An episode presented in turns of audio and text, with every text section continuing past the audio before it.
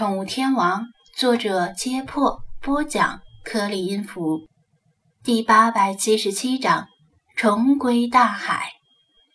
海水越涨越高，留给张子安他们的时间不多了。他们盼船盼得望眼欲穿，跟贫下中农盼红军差不多，甚至觉得可能于正的领导不在，船不会来了。听到小智的喊声。张子安和老黄同时望过去，果然看到一艘小型拖船向岸边驶来，隐约能够看到船身上标明“于正”的中文字样。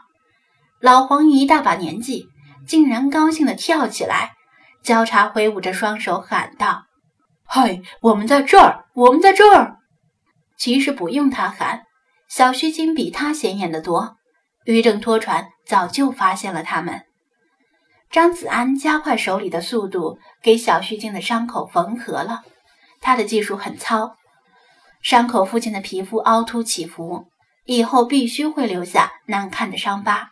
希望他以后别因为这个而找不到媳妇。不过好在血已经止住了，顶多还有丝丝的血往外渗。这头半成年的小须鲸生命力旺盛。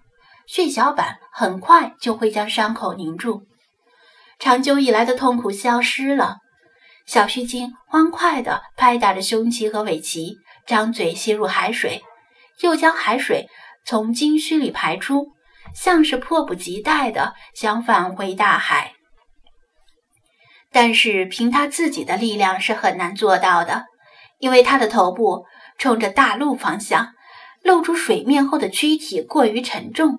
受到的浮力不足，令他几乎不可能转向，即使借助涨潮的力量也不行。拖船越来越近，船上的人影也越来越清晰，可以看到那是几位穿着制服和橘红色救生衣的渔政执法人员。拖船不能离岸太近，否则连拖船也会一并搁浅。执法人员将发动机熄火，下锚。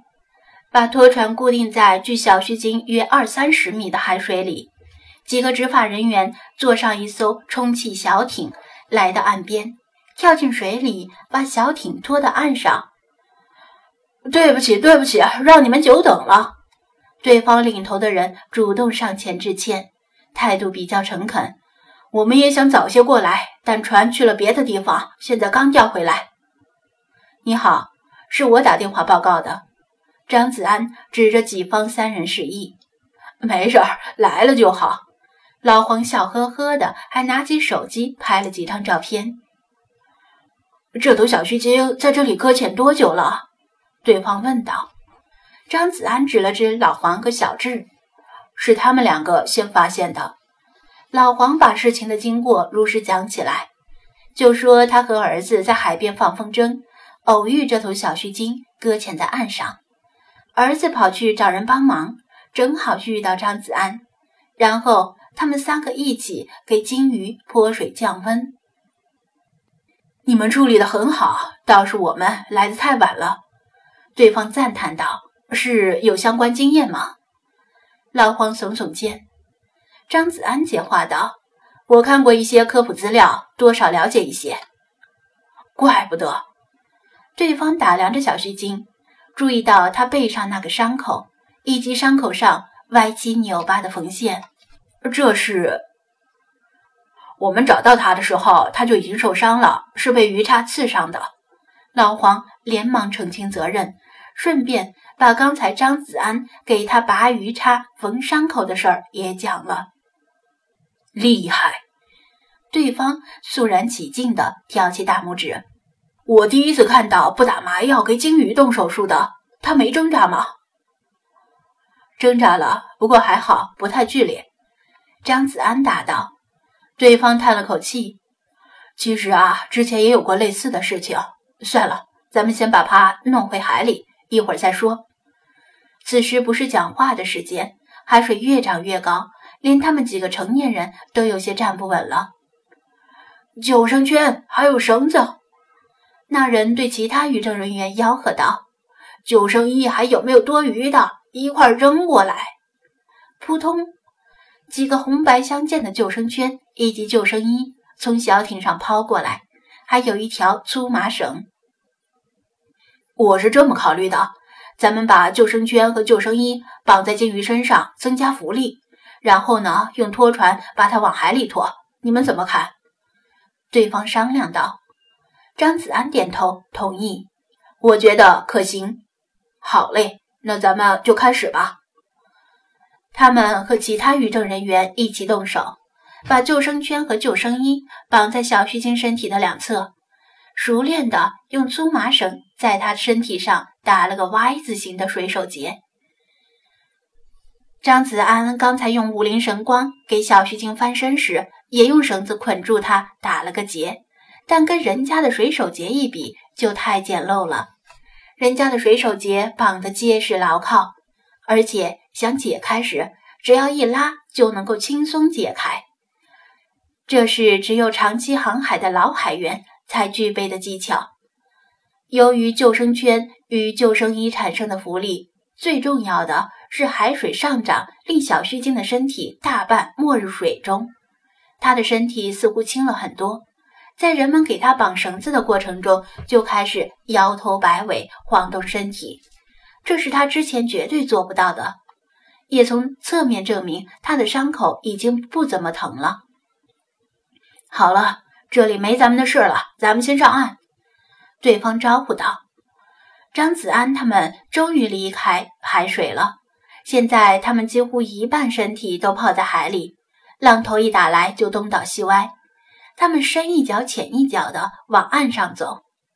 张子安走过鲸头的时候，似乎感到大腿被什么东西蹭了一下，低头一看，小须鲸正在温润平和的眼睛与他对视，眼神里似乎在传达什么很温暖的东西。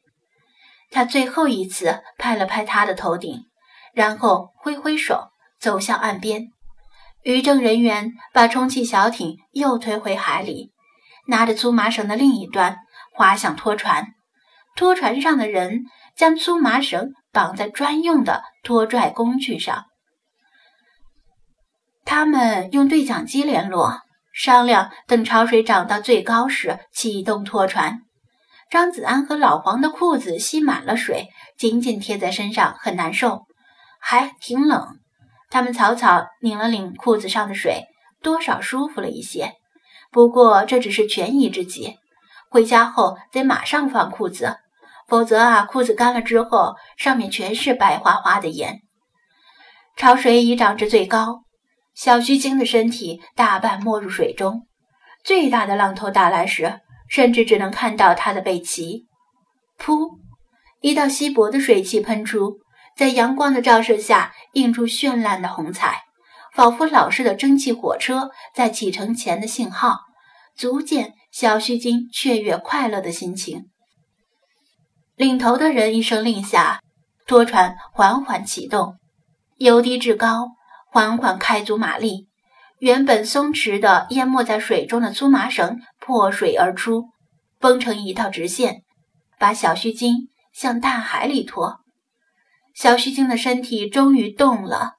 被现代机械发动机的强大拖力拖着，慢慢的向海水里移动。它像是不习惯被船强行拖拽似的，本能的甩动尾鳍往岸的方向游，试图挣扎。但它的力量完全无法跟拖船相抗衡，还是被一寸寸的拖入较深的海水里。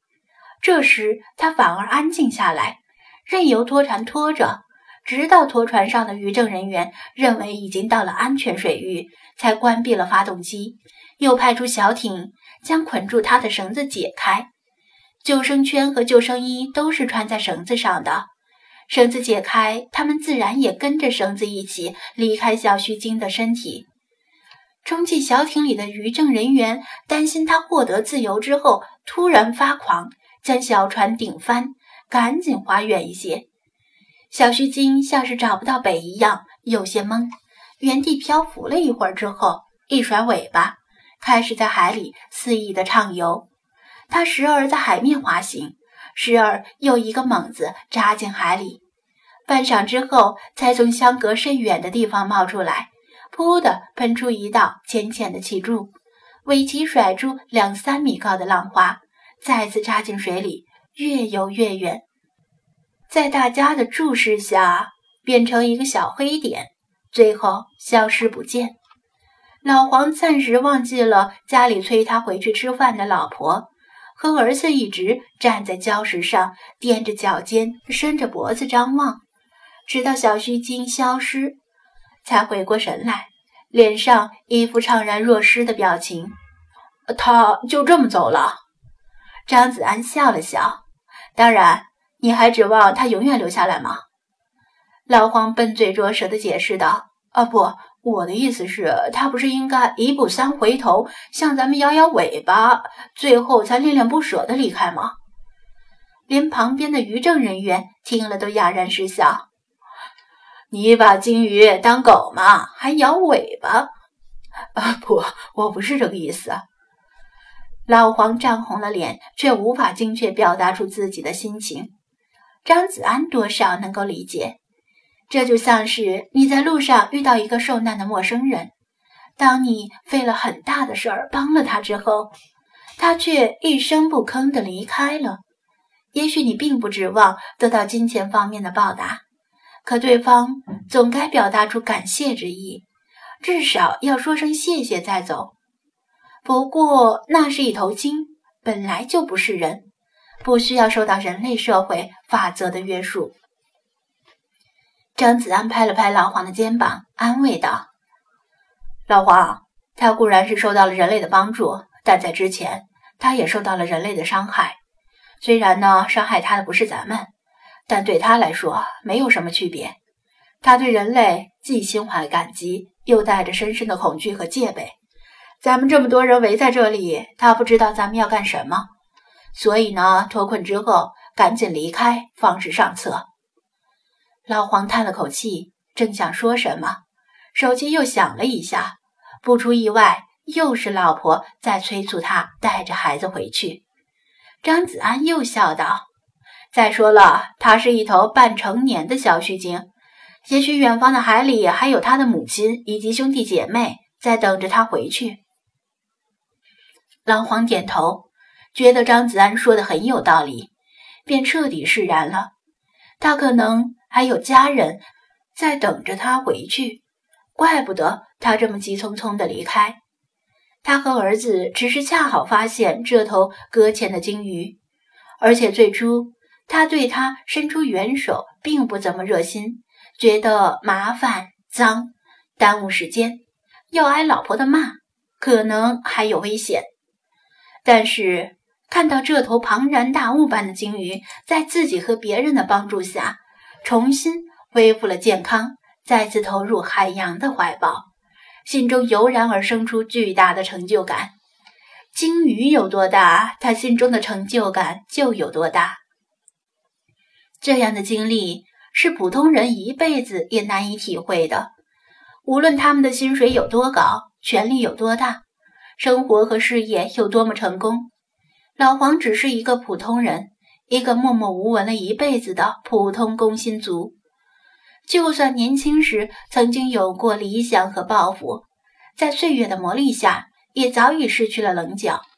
每天一睁眼，就想尚未还清的房贷和车贷，想孩子的教育和入学问题，想自己夫妻亟待赡养的四位父母。但是如此平凡的他，在今天做了一件不平凡的事儿。甚至值得吹嘘一辈子。又站了一会儿，湿裤子被海风吹得有些冷。小须鲸始终没有再回来。老黄毕竟是个中年人，体质不比当年。那我带着儿子先走了，家里的老婆跟催命似的。他拉起儿子的手，不好意思地提出告辞。真是谢谢你做的一切。我代表渔政的全体工作人员向你表示由衷的感谢。领头的渔政人员走过去与老黄握手，老黄的老脸一红：“嗨，哪里的话，谁遇到这种事都会帮忙的。好了，我先走了，慢走，路上小心。”张子安微笑挥手道别：“叔，呃，不对，哥，再见了。”小智也挥手告别。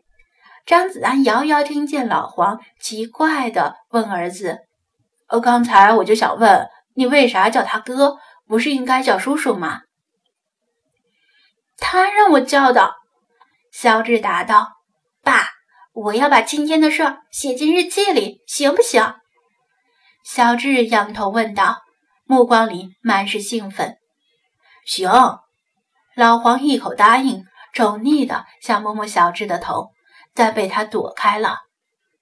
爸，你的手好脏，回家以后赶紧洗手，不然又要挨老妈的骂了。小智皱眉说道。老黄呵呵一笑，把手在衣服上抹了抹。爸，还有什么事儿？我想买一套关于海洋的书。好，回去以后从网上买，网上便宜。不嘛。我现在就想看。好，好，好，咱们回去的路上就绕道去一趟新华书店。真的？可我妈都催了好几次了。好好，她都等了那么久，就再让她等一会儿吧。爸，又怎么了？我还想要一个金鱼风筝。金鱼风筝？有卖金鱼风筝的吗？好像是没有，没关系，看老爹我给你做一个鲸鱼风筝。啊，爸，你还会做风筝？臭小子，小看你老爸呢！想当年啊，你老爸我可是获得了全校手工艺竞赛的第一呢。切，多久以前的事儿了呀？多久以前呢？好像就跟昨天差不多。